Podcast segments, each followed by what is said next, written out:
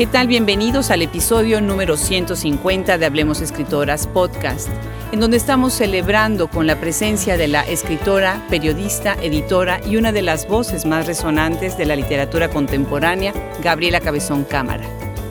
Nacida en San Isidro, Argentina, el 4 de noviembre de 1968, es conocida a nivel internacional por obras como La Virgen Cabeza, Eterna Cadencia 2009, le viste la cara a Dios, Eterna Cadencia 2011, publicada en versión novela gráfica como Bella, Eterna Cadencia 2013, El romance de la negra rubia, Eterna Cadencia 2014 y Las aventuras de la China Iron, Random House 2017. Otra versión de su libro Le viste la cara a Dios fue publicado por la editorial argentina Los libros de la mujer rota, que coordina la escritora Claudia Apablaza. Recientemente su libro Las aventuras de la China Iron fue traducido al inglés con Charco Press, coordinado por Carolina Orlov, a dos manos por las traductoras Fiona McIntosh y Iona McTire. Este libro, en su versión en español e inglés, ha sido elegido por el New York Times y el diario El País como uno de los más importantes del año y recibió el premio Booker. Su estilo lleno de una gran riqueza narrativa, suspicacia, humor e ironía ilumina con una visión profunda a la pampa argentina, la sociedad, la espectacularidad y manipulación en los medios, las injusticias sociales, la violencia y la trata de blancas, así como los discursos nacionalistas, la historia de Argentina, la transculturación y el imperialismo, entre otros. Habremos Escritoras Podcast es solamente posible gracias a ustedes y al excelente equipo que lo conforma. Muchas gracias a todos nuestros escuchas por el apoyo que ha tenido este proyecto, por escucharnos en todas las plataformas en donde estamos disponibles y por visitar frecuentemente nuestra página web. Los saluda desde este micrófono en Austin, Texas, Adriana Pacheco.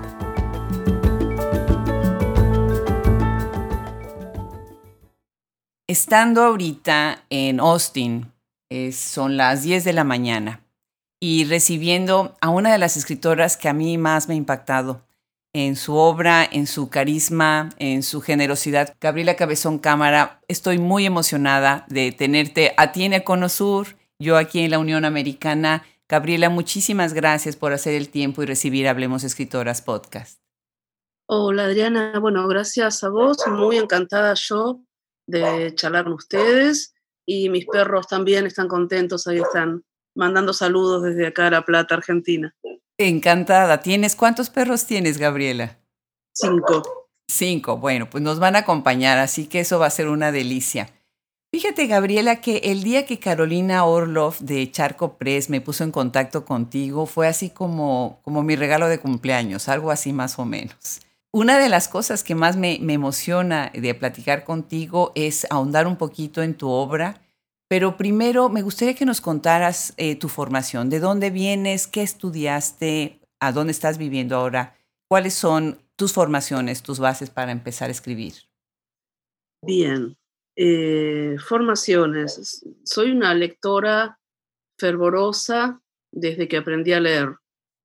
Fervorosa. Era tan apasionada cuando era niña como lectora que tengo una anécdota que creo que deja la imagen clarísima. Yo, camina, yo caminaba para ir a la escuela cuando tenía 13 años y en la caminata, bueno, había como una vía y yo venía leyendo una novela muy apasionada y siento en un momento un claxon gigante, horroroso, levanto la cabeza del libro, miro para el costado y veo que se viene hacia mí una locomotora. ¡Qué horror! No, hombre. Sí, muy cerca. Por suerte, entonces todavía yo no decidía sobre mis cortes de pelo y tenía una cola de caballo larga y una señora me tiró del pelo y me sacó de la locomotora, pero por poco. Era, siempre fui esa clase de lectora. Ahora aprendí a que si camino por la calle, mejor no voy leyendo, pero, pero bueno, siempre fui una lectora muy apasionada. Y después nada, hice lo que la mayor parte de los escritores, estudié letras y esa es mi preparación y mi formación. Pero sobre todo soy una lectora muy, muy, muy apasionada. ¿En dónde estudiaste? ¿En dónde? En la Universidad de Buenos Aires. En la Universidad de Buenos Aires. ¿Pero tienes estudios después en otros lados? No, no, no, solo en Argentina. Yo soy una una habitante de la Argentina casi constante. No he vivido en otros países, he viajado, tuve la suerte de viajar, pero no, nunca, nunca migré. Claro. Hay algunas entrevistas tuyas que platicas de tu experiencia en Berkeley, ¿no? Y en este tiempo de estar como una, como escritora residente, ¿no? Eso fue una experiencia muy hermosa. Realmente, qué, qué maravilla California, ¿no? Qué lugar más hermoso. Sí. Y muy grata, de la que he estado hablando bastante últimamente porque fue ahí donde se me ocurrió ponerme a escribir esta novela que está sonando tanto, que se llama Las aventuras de la China Iron y entonces cuento mucho esa estadía. Fue una estadía relativamente breve, un poquito más de un mes, y yo estaba muy contenta porque estaba lleno, Berkeley está lleno de árboles y de ardillas y de gente de todas partes del mundo, y había mucho sol. Por otra parte, estaba cerca Napa Valley y descubrí el Pinot Noir. Así que yo estaba muy contenta bebiendo Pinot Noir, tomando sol, mirando las ardillitas. Y lo único que tenía que hacer como contraprestación de tanta maravilla era eh, coordinar un taller de escritura creativa. A mí se me ocurrió hacerlo sobre narrativa en verso. Narrativa en verso en Argentina es gauchesca. Entonces estaba leyendo gauchesca como loca y mientras la leía me di cuenta de algo que es evidente, pero viste cuando te das cuenta de algo en el cuerpo, dije, pero acá no hay voces de mujeres, no hay perspectiva de mujer. Entonces me ocurrió, bueno, qué divertido contar ese mundo, que por otra parte es el de la cruenta constitución de mi cruenta nación, eh, desde el punto de vista de una chica. Y así fue que, que arranqué. Qué interesante dándole voz a, o creando el personaje y dándole voz a un género que siempre está pues marginado, ¿no? O tradicionalmente en las, en las letras fundacionales, ¿no? Por ejemplo, Martín Fierro. ¿Qué, ¿Qué más texto tan fundacional como Martín Fierro, ¿no? Tienes razón, este ambiente de las ardillas y de tener ese tiempo, ese espacio para poder escribir y pensar, pues es germen de muchas obras, ¿no? Sin embargo, tú empezaste, eh, tu primer libro es La hermana Cleopatra, ¿no? Ahí es en donde empieza tu carrera ya como escritora. ¿O antes de ese libro tienes otro? No, antes de ese libro no había publicado nada y ese libro se terminó llamando La Virgen Cabeza. La hermana Cleopatra es como una versión anterior y bueno, pero al final lo que salió publicado es La Virgen Cabeza. Claro, y La Virgen Cabeza ha sido otro libro que ha hecho muchísimo ruido y es un libro del que comentaremos ahorita.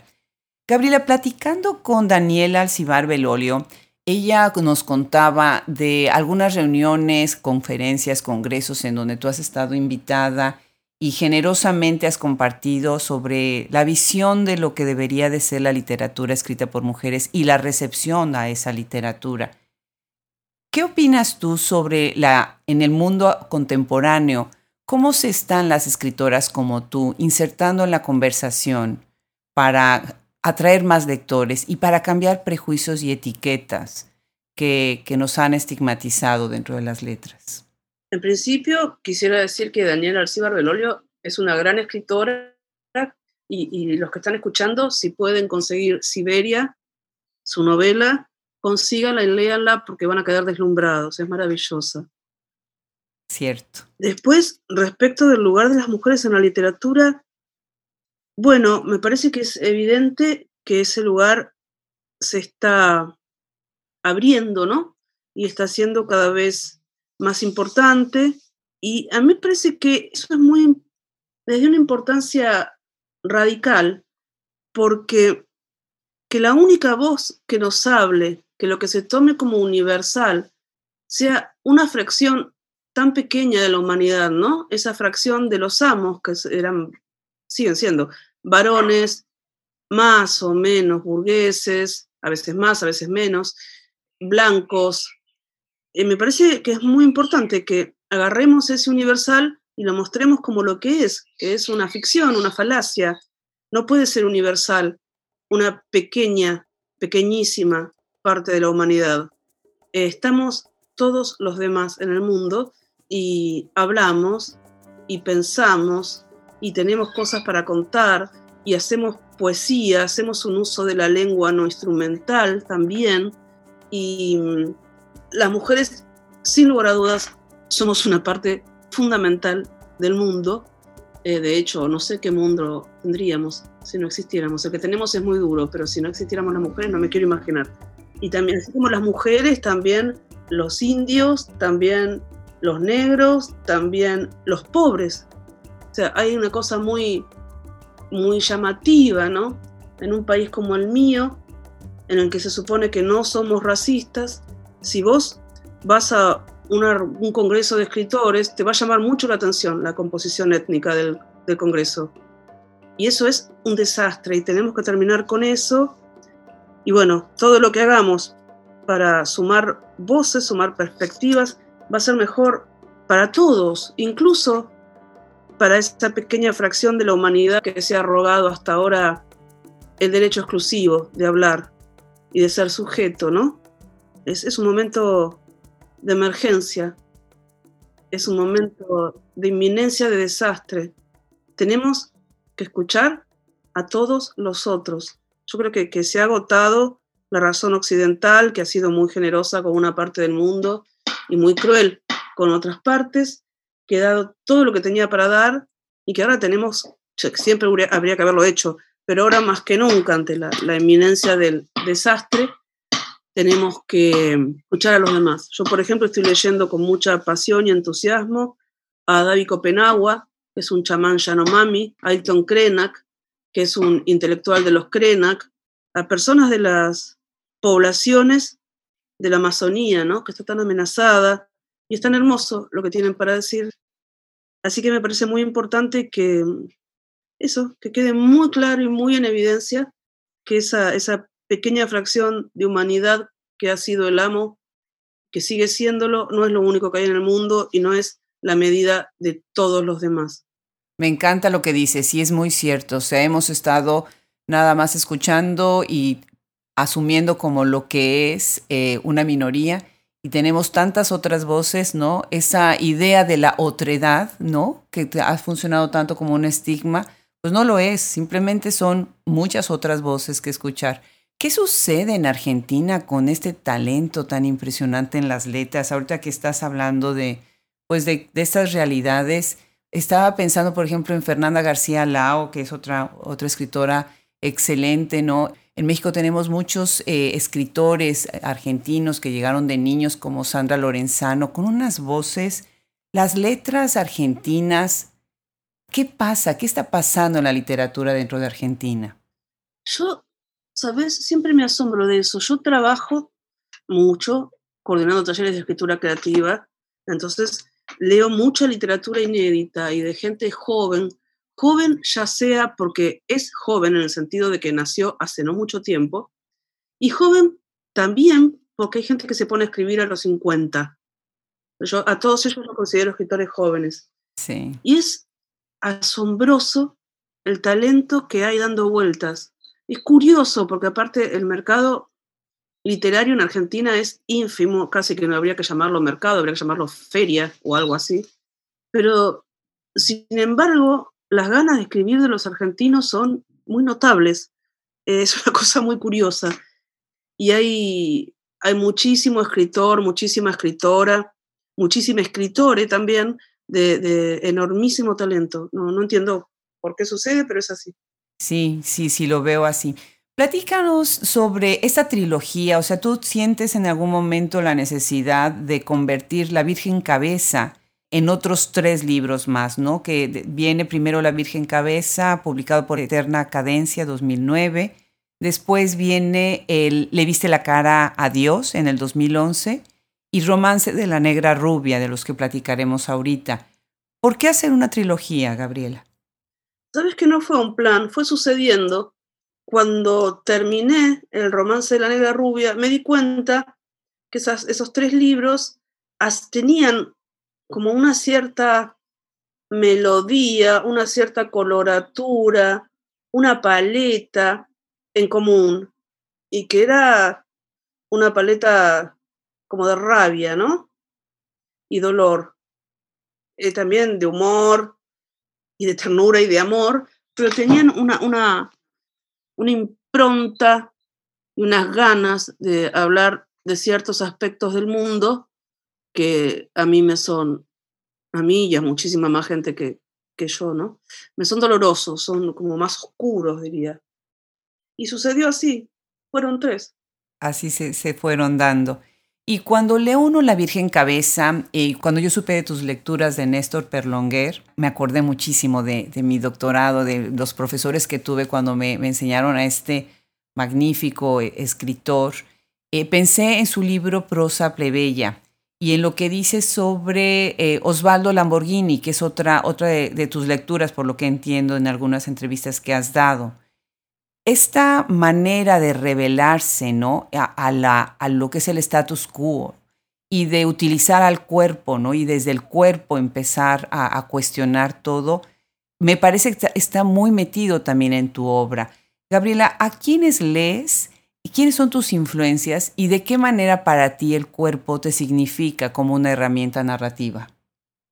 Leo a muchísima gente, muchísima gente, estoy todo el tiempo leyendo. Tengo montones de influencias que ni sé de dónde vienen. Podría ser una historia de los autores que más me impactaron, tal vez recuerdo, bueno, como vos mencionás a Perlonger y a Lamborghini, yo recuerdo que yo estaba en esa época en la facultad y un chico, un compañero, me trajo unas fotocopias y en esas fotocopias estaban El niño proletario y Evita vive. Son dos textos maravillosos, duros, ásperos, y dos textos que trabajan con la lengua de una manera extraordinaria, ¿no? Y creo que entonces, en ese momento, a mí se me abrió un mundo. En principio, con Evita Vive, la lengua, la elección que hace Perlonger. Evita es Eva Perón, que es como la gran dama de los argentinos, amada y odiada. Yo soy de la gente que la ama. Y lo que hace él se apropia de esa figura, que es una figura mítica ya, a esta altura de la historia, y hace una operación que es apropiársela, que es una operación que en política es muy frecuente, ¿no? Tener un mito o un referente y decir, bueno, si Evita viviera sería montonera, por ejemplo, que es lo que, lo que decían los montoneros, que fue una guerrilla peronista que hubo en Argentina en los años 70. Eh, y entonces ellos decían si Evita viviera sería montonera, y elegían de todo el enorme archivo de fotos de Eva una foto donde ella parece una mujer contemporánea, con el pelo suelto, un blazer eh, como muy moderno realmente, como con un pequeño aire militar, y ellos eh, hacen ese recorte. La derecha peronista, que también reivindica a Eva como propia, elige las fotos de Eva en la corte de Franco vestida de princesa, y Perlonger hace una operación hermosa, enloquecida, queer y amorosa, que es hacer de Eva Perón también una parte de su grupo de pertenencia, de su nosotros. Entonces, como él era gay y, y le gustaban las drogas y le gustaba la fiesta y el sexo, bueno, a Evita también le gusta y aparece de una manera completamente desquiciada y hermosa. De hecho, fue un escándalo cuando lo publicaron. La revista que lo publicó tuvo que retirar todos los ejemplares, porque en ese momento no se entendió que eso también era un gesto completamente amoroso, ¿no? Y, y bueno, podría seguir nombrándote influencias. Alejandra Pizarnik, obviamente, digo obviamente, porque a todos los que nos gusta la literatura, eh, especialmente a todas, Alejandra fue un referente enorme. Claro. A mí me pasó que pasé de sus poemas a la otra parte, la parte enloquecida y llena de humor, humor oscuro, por supuesto, un humor filoso, de Hilda, la, la polígrafa y el bucanero de Pernambuco, ¿no? Toda esa zona de ella mucho más enloquecida y, y más cercana a Perlonger, si se quiere también, de alguna manera. También podría hablar, estoy hablando de lo que me impactó cuando era muy joven, de Susana Tenon, que era una poeta argentina espectacular, una persona brillante y con un sentido del humor increíble. Viste que es raro estar leyendo un poema y, le, y, reírte. Y bueno, yo me recuerdo viajando en colectivos, en trenes, leyendo o va completa, eh, un libro de ella, ir riéndome en los medios de transporte público sola como una loca.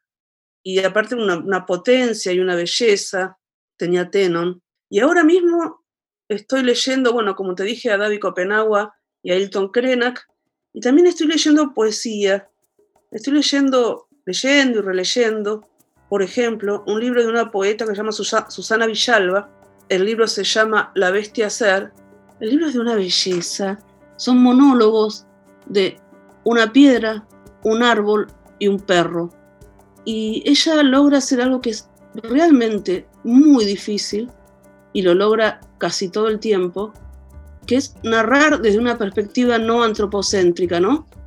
Crearle una perspectiva a la piedra, al árbol y al perro. Yo creo que la piedra, el árbol y el perro tienen su propia perspectiva, por supuesto, pero escribirla en lenguaje humano es una proeza.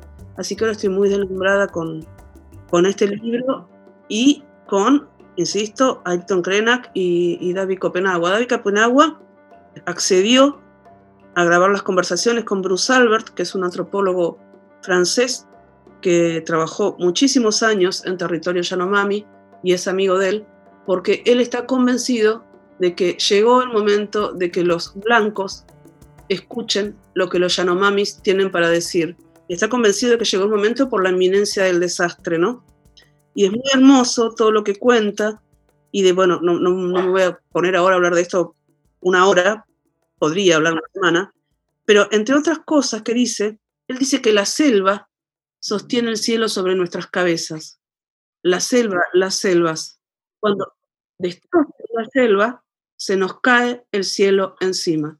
De hecho, su libro en inglés se llama The Fallen Skies y en portugués se llama A Queda do Céu. Em, y es completamente cierto, ¿no? Y es lo que estamos viendo que están haciendo que pase. Pues muy, muy interesante tu respuesta y, y, todas las referencias a estas lecturas que, bueno, pues ahora ya nos estás dejando tarea. De eso se trata también, ¿no? Algo que hablas muchísimo en la, en la Virgen Cabeza, que es muy importante, es eh, esta cuestión del habla del español medieval, ¿no? Y toda la, combinación con otras lenguas, por ejemplo, como con la lengua cumbianchera. ¿Por qué, ¿Por qué la Virgen tendría que ser, obviamente, bueno, pensando en esa tradición española medieval, tendría que estar en medio del idioma de esta manera, entre una lengua que fue pues, la dominante, la conquistadora, y lo que sería una lengua local? Bueno, vos sabés que la idea de que la Virgen hablaría un castellano clásico, digamos, un castellano del siglo de oro, eh, no es mía, no se me ocurrió a mí. Y por supuesto que es ficción, pero se le ocurrió a la Iglesia Católica. Hace unos años, en la última gran crisis, gran, gran, gran, enorme crisis que, hubo en mi país, alrededor del año 2000, en San Nicolás, que es una ciudad de la provincia de Buenos Aires, había cerrado la fuente de trabajo de esa ciudad, que era una planta siderúrgica. Y casi al mismo tiempo la Virgen empezó a hablar con una señora del pueblo, y ahora se llama la Virgen de San Nicolás, ¿no? No la señora, sino la Virgen.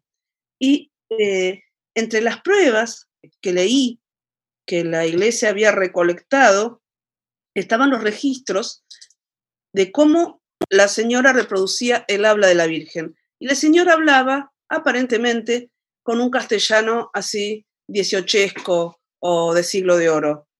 Y a mí me pareció tan gracioso. Qué interesante. ¿No? ¿Por qué la Virgen va a hablar como San Juan de la Cruz? O como Teresa de Ávila, o como, ¿no? un delirio, bueno, cosas que se les ocurren a los curas. Y me dio mucha risa, realmente. Eh, me acuerdo que lo leía y me, reía las carcajadas. Y, se lo contaba a mis amigos y nos reíamos todos, ¿no? Y, hacíamos un chiste que, bueno, que es muy argentino, pero que la Virgen hablaba como Isabel Perón, la otra, esposa de Perón, que se fue a vivir a España y ahora habla como, como una española. Y mm, bueno, me, fue, realmente me resultó un descubrimiento así divino, graciosísimo. ¿Y por qué la lengua cumbianchera? Porque era de, un, la novela transcurre en una villa miseria y mm, Por otra parte, en ese momento se empezaba a poner de moda la cumbia, la cumbia villera en la Argentina, que lentamente fue dejando de, ser solo escuchada por un sector social, sino que más, más que escuchada, bailada, es bailada por todo el país. Entonces también me gustaba, ¿no? Ese, e, e, ese contraste y ese roce y esa fricción, ese erotismo, si querés, entre ese español de, rancio conservadurismo que se supone que habla la Virgen María y este castellano eh, rioplatense de, de, borde, ¿no? De orilla, orillero. Eh, me, gustaba ese contraste. Qué bien, qué interesante. Y sí, eh, es para ponerse a reír, de verdad. Pero bueno, las, las mitologías que nos, que nos crean, ¿no? Sí, así que tiene que hablar ¿Por qué no va a hablar en guaraní? Exacto, digo. ¿Por qué no va a hablar en lo que sea, viste? en todas las lenguas del mundo a la vez. Cualquiera, exacto, si son, si, si tienen esa dimensión tan mágica, ¿no? Sí, pero claro. Genial. Otro libro que me llama muchísimo la atención, eh, varias cosas, es Le viste la cara a Dios. Esta fue publicada por Eterna Cadencia 2011. Bueno, para quienes no conocen la obra, muy interesante la premisa, la propuesta. Esta es la historia de la Bella Durmiente, pero la Bella con Y. Y se da en un prostíbulo en Buenos Aires.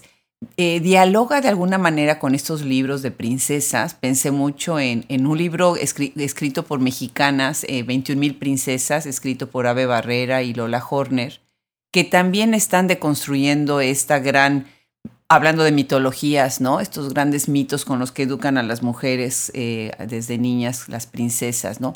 ¿Cómo es que surge la, esta idea de este libro? ¿Y cómo es que este libro va de la prosa, después se convierte en un libro gráfico? Bien, la idea del libro surge porque en el año 2010, Cristina Fallarás, que es una escritora y periodista española, eh, bueno, estaba padeciendo ella la crisis espantosa de 2008 y se, le, se había quedado sin trabajo y se le ocurrió em, crear una editorial de libros digitales. Entonces era una idea bastante novedosa, yo diría que muy novedosa. Y para lanzar la editorial, le propuso a unos 50 escritores de, de distintos lugares del mundo de habla hispana que reescribieran un cuento de los que tradicionalmente se le cuentan a los niños. A mí me tocó La Bella Durmiente. Yo, al principio, eh, realmente no sabía qué hacer, ¿no? Porque pensaba, ¿qué hago con este personaje que se la pasa, no sé, 100 años, no sé cuántos años, pero un montón, 100 años en una cama presa a una maldición? Y cuanto más me repetía, en una cama, presa a una maldición, encerrada en una cama, presa de una maldición, sin poder salir de una cama, presa de una maldición, en algún momento lo asocié con una mujer en situación de trata sexual, ¿no? O sea, una mujer a la que le secuestran la vida y el cuerpo para usárselas con fines de explotación sexual. Eh, Qué brutal. Sí, brutal, es increíble que pase, ¿no? Y sí. bueno, cuando se me ocurrió eso, le vi alguna posibilidad de, me vi, me vi a mí alguna posibilidad de escribirlo. Después fue muy difícil escribirlo.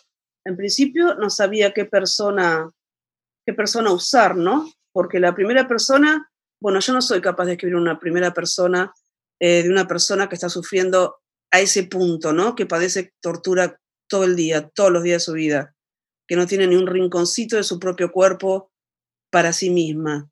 Una persona a la que prácticamente despojan hasta de la, de la más mínima interioridad. Eh, entonces, bueno, la, primera no podía hacerlo.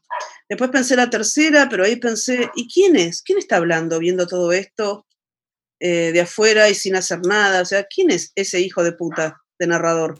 Así que tampoco podía hacerlo. Y por fin se me ocurrió que podía usar la segunda persona. Bueno, por otra parte, no había casi más personas para usar, ¿no? Y ahí me gustó porque me cerró, digamos, porque pensé, bueno, claro, una persona en una situación de tortura puede, para resistir, alienarse, inventarse un alma y pensar que tiene un alma que está con Dios o en algún lugar más agradable que el, lugar en que está el cuerpo y que, lo, que los captores tienen su cuerpo, no su alma. Y bueno, entonces cuando se me ocurrió la segunda persona empezó a marchar el texto Aparte la segunda persona tiene esa, esa belleza de interpelar al que lee, ¿no? Eh, a vos te está pasando tal cosa, a ti te está pasando tal cosa. Em, y de todas maneras me era muy duro escribirlo porque me daba mucha angustia, así que me trababa hasta que se me ocurrió darle una base octosilábica. Sí. es un, un caballito que en castellano funciona muy bien. Un caballito o una ola, o sea, vos te subís y la surfeás. Eh, y ahí fue que lo, que lo pude escribir. Fue realmente la experiencia de escritura más dura que tuve. Qué interesante. Y qué, gracias por hacerlo. Gracias por tomarlo así y por reflexionarlo. Porque le diste voz a, a un problema que, que, yo creo que muchas veces sí, utilizando una primera persona, ¿cómo? ¿Cómo puedes en, primera persona hablar, hablar sobre algo así si no lo has vivido, no? Eh, muy, muy fuerte, muy buen libro. Se los recomiendo muchísimo a quienes nos están escuchando. Y otro libro que hay que leer definitivamente es Las aventuras de la, de la China Iron. Este fue publicado originalmente por Random House 2017. Después llega a Charco Press con esta maravillosa editorial escocesa que, dirige Carolina Orloff. Y bueno, el libro ha sido un boom porque además, bueno, la traducción es una traducción a dos manos. En la obra original ya había roto récords de lectores, ha ganado varios premios. Es la historia de una mujer que se va con otra mujer. Y casualmente una de ellas es la esposa de Martín Fierro. Y la otra mujer con la que se va se llama Elizabeth Lees, eh, su, su, su, su nombre, su diminutivo y empieza todo un proceso de educación, de reeducación en medio de la pampa. Platícanos de este libro tan, pero tan interesante. Bueno, gracias por lo interesante. Bueno, lo que este libro cuenta, bueno, es un libro muy complejo, ¿no?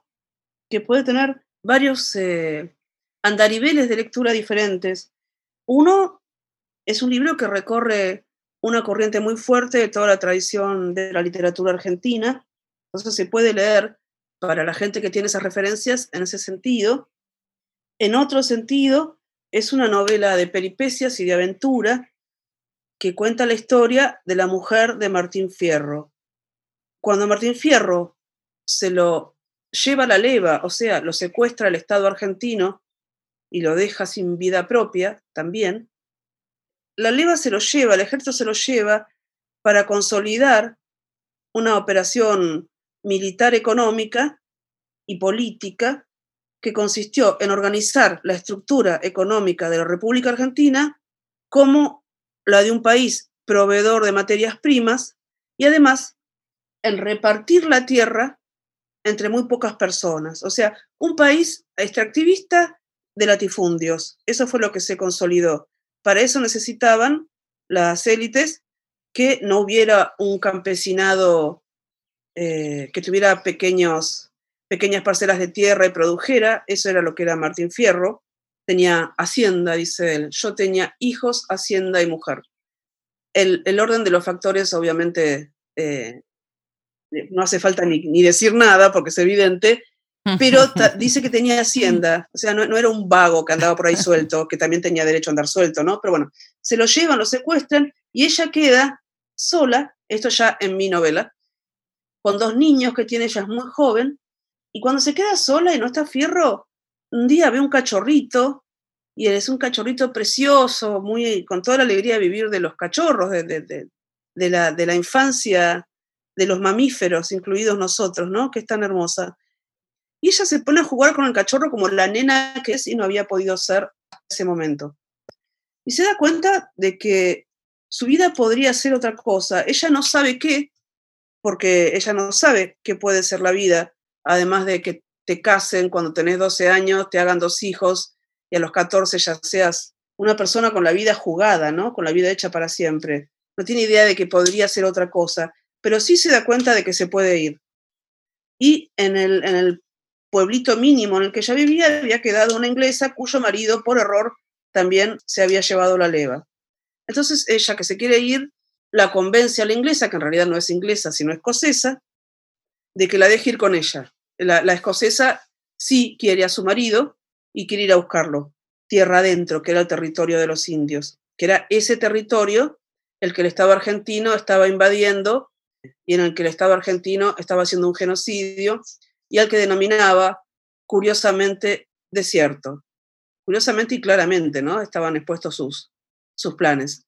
Y ellas emprenden este viaje en una carreta, que es la carreta de la escocesa. Acá en Argentina, en esa época, a todos los británicos se les decía ingleses, por eso en la novela se juega con eso y muchas veces se dice la inglesa. Y en esa carreta hay productos de todas las partes del imperio, ¿no? Productos de uso normal de, de cualquier persona de entonces, como por ejemplo alguna ropa de seda o sábanas de algodón o curry o whisky. Y en cada cosa que Liz va dándole, convidándole a la China, le va contando la historia de esa cosa. Bueno, ¿de dónde salen las sábanas de algodón? Entonces Liz le cuenta de Estados Unidos, de la cuenca del Mississippi, de los negros que son esclavos y hacen ese algodón, o la seda, ¿de dónde viene la seda? Entonces Liz le cuenta de China, de, de dónde queda China, de cómo se produce la seda, de lo que es el camino de la seda. Entonces la China se empieza a hacer una idea mucho más amplia del mundo, ¿no? Empieza a saber que el mundo en principio es una esfera, que además de llanura hay montañas, que además de países que tienen mucho sol, hay países donde casi nunca sale el sol y nieva todo el tiempo, que hay gente blanca, amarilla, negra, marrón, cobriza y de todos los colores que se le pueden ocurrir. Bueno, se entera de cómo está conformado el mundo en el que está viviendo, del que, por cierto, la llanura en la que ella ha vivido toda su vida es parte, ¿no? Y está integrada al imperio igual que todo el resto del mundo. Y van desarrollando una relación muy tierna y muy amorosa. La China no tiene nombre, porque nadie le había puesto nombre. En Argentina decir China, y en esa época más, era como decir mujer, sencillamente. O sea, no tiene ningún nombre. Ah, sí. Ah. Así. Era como decir, nosotros ahora decimos mina, o, como los españoles podrían decir tía. Eh, o sea, no, no significa nada. Nada más que eso, algo muy genérico. Entonces, en algún momento, a, Liz la conmueve mucho que, que, la China no tenga un nombre y le pone un nombre al que después la China le va a ir agregando otros según su devenir eh, biográfico y amoroso. Y eh, bueno, van atravesando esta llanura. También, voy contando solo el principio de la novela, ¿no? Después pasan otras cosas. También aproveché para contar la, belleza rara y deslumbrante de, la llanura argentina, que es tan enorme, tan, tan, tan realmente chata, sin grandes árboles. Eh, es una belleza muy especial, una belleza en la que tenés que permanecer para verla y para, para poder apreciarla, ¿no? No es como las montañas, que las ves y ya decís, wow, qué belleza. Acá tenés que estar un rato y te terminas dando cuenta de que el paisaje de la pampa es el suelo, pero sobre todo es el cielo. Entonces hablar de la pampa es hablar de la luz.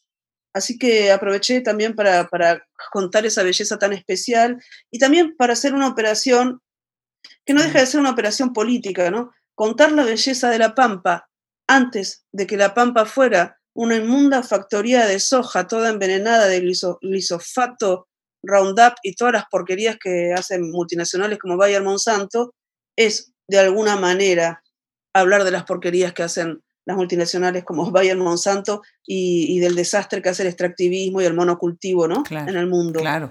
con, con los lugares en los que se desarrolla. El libro te hace sentir eso. El libro te hace sentir que es un gran tributo a, la Pampa, Argentina, pero, pero sí, sí siento lo que estás diciendo ahorita de, utilizarlo para una cuestión también, una postura crítica y política fundamental. O sea, el, el libro te hace sentir la nostalgia de lo, de lo perdido, ¿no? Como la modernidad ha quitado todos estos territorios y han marcado muchos territorios en el mundo por su gran eh, consumismo, imperialismo, ¿no? Estoy totalmente de acuerdo, Gabriela.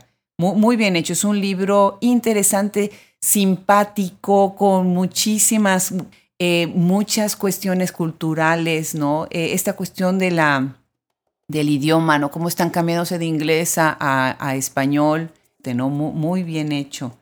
¿Cómo, ¿Cómo, funcionó, Gabriela, la, la, traducción? ¿Cómo sentiste tú? Porque además es una traducción a dos voces, ¿no? Está Fiona eh, McIntosh y Ona McTire, que, que son las dos por, por Charco Press, que, que va a salir el libro.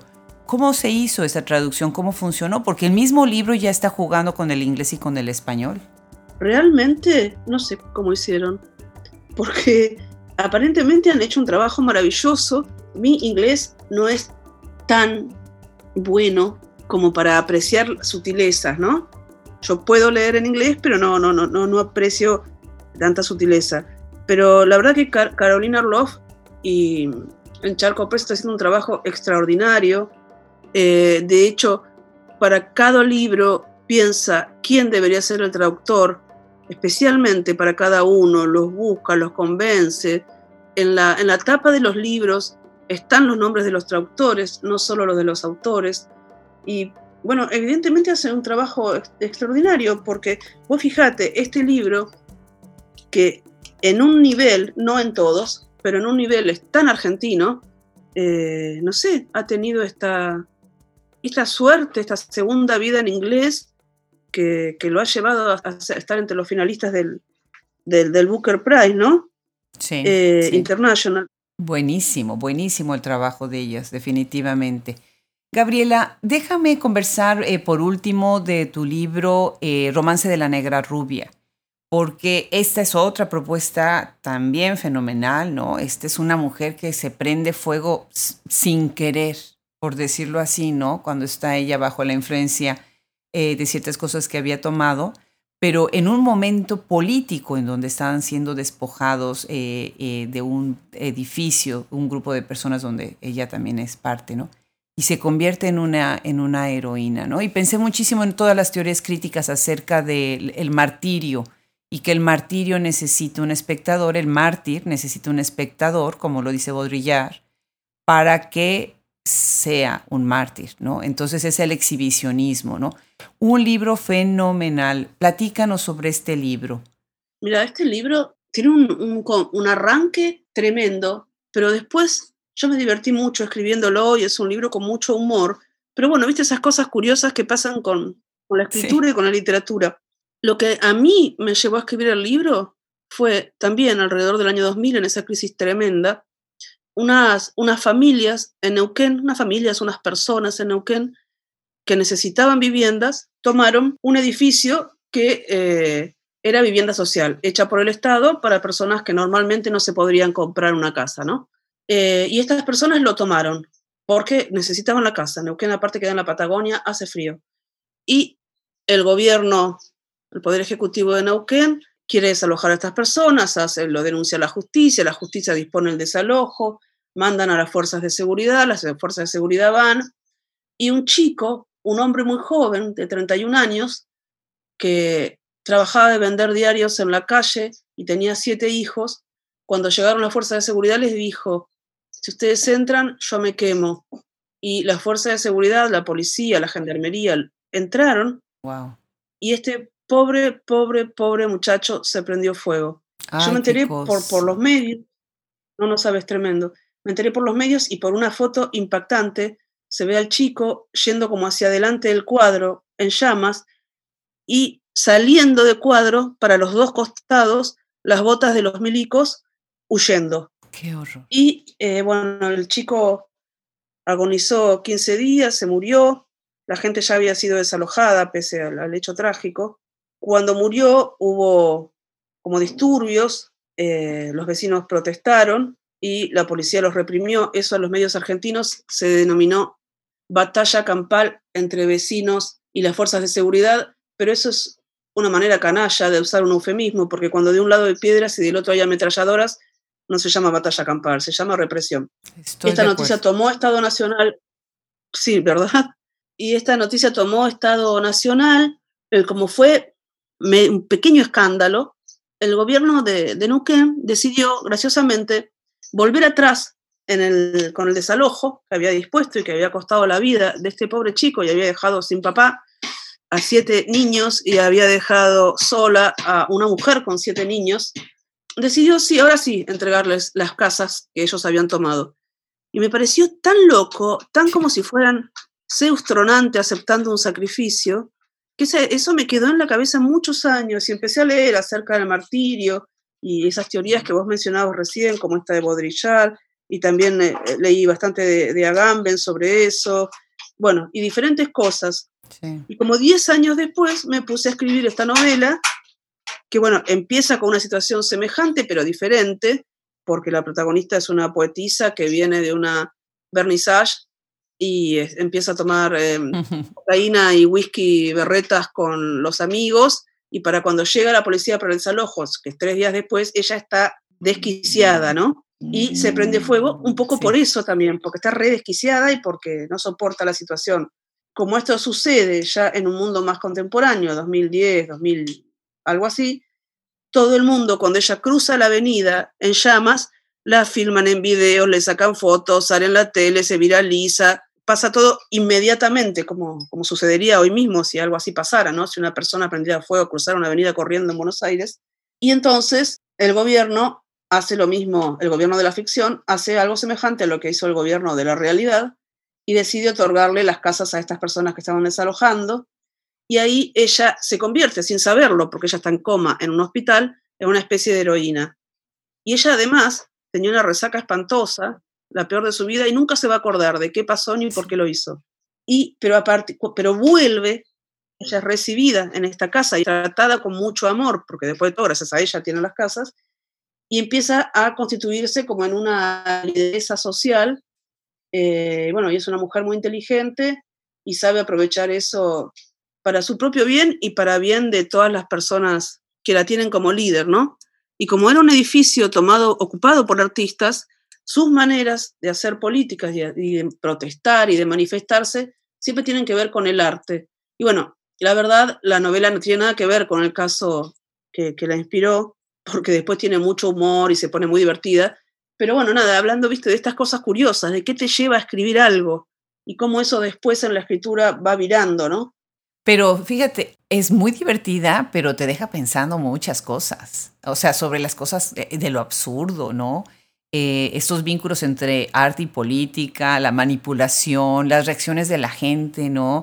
El exhibicionismo, el, esta tendencia boyerística de la sociedad posmoderna, ¿no? E, es un libro genial, genial. De, verdad que, me gustó muchísimo.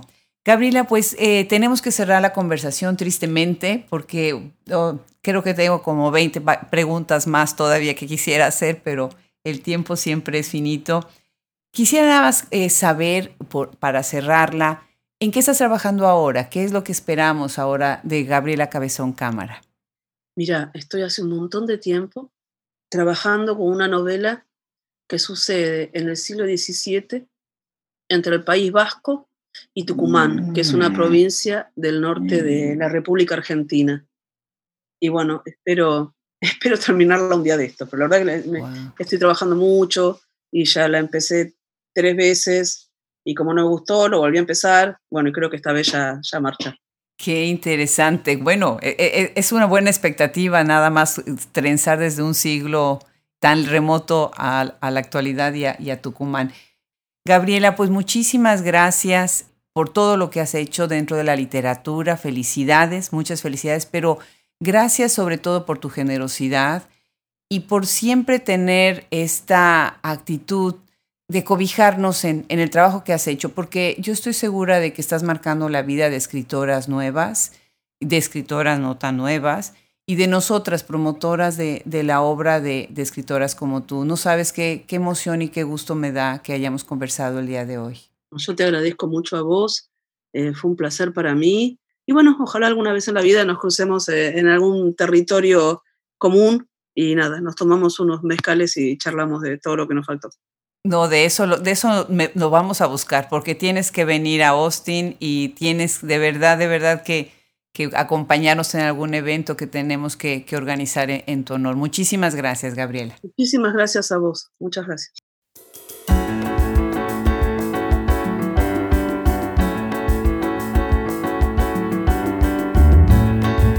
Muchas gracias a todos por acompañarnos en este episodio ha sido un gusto presentarles a la escritora argentina Gabriela Cabezón Cámara. Se despide de ustedes el equipo Hablemos Escritoras, Fernando Macías Jiménez en la edición, Andrea Macías Jiménez Social Media, Wilfredo Burgos Matos, Alejandra Márquez, Liliana Valenzuela, Juliana Zambrano, colaboradores. Se despide de ustedes hasta la próxima, Adriana Pacheco.